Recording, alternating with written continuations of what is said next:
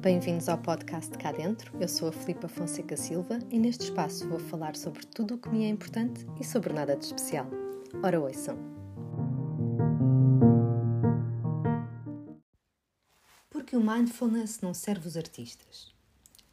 Uma das principais premissas do mindfulness, terminologia contemporânea para ensinamentos do yoga e do budismo com mais de 6 mil anos, é que devemos viver plenamente o presente.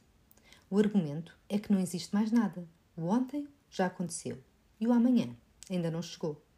Se não podemos mudar o passado e não sabemos o que nos reserva o futuro, parece apenas lógico que nos concentremos no que existe aqui e agora, votando a nossa atenção plena a cada momento.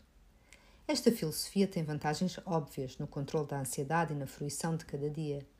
Ao recusarmos a regressar ao passado e ao parar de fazer conjecturas sobre o futuro, conseguimos desfrutar do que cada dia nos dá e tirar de cima dos ombros o peso do arrependimento, da culpa, das expectativas e do desconhecido.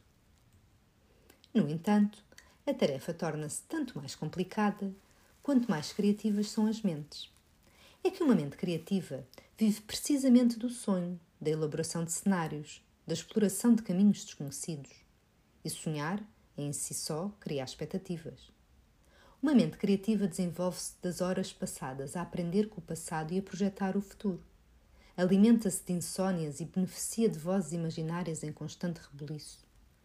Quando se pede a uma mente criativa que feche os olhos e se concentre apenas na respiração ou numa imagem mental, surgem cascatas de ideias, muitas delas demasiado boas para não serem imediatamente apontadas. Deixe os pensamentos passarem como nuvens no céu? Não me parece. O mindfulness ensina-nos que devemos aceitar o que não podemos mudar. Porém, para continuarmos a evoluir, seja na ciência, na arte ou na economia, precisamos de quem faça precisamente o contrário.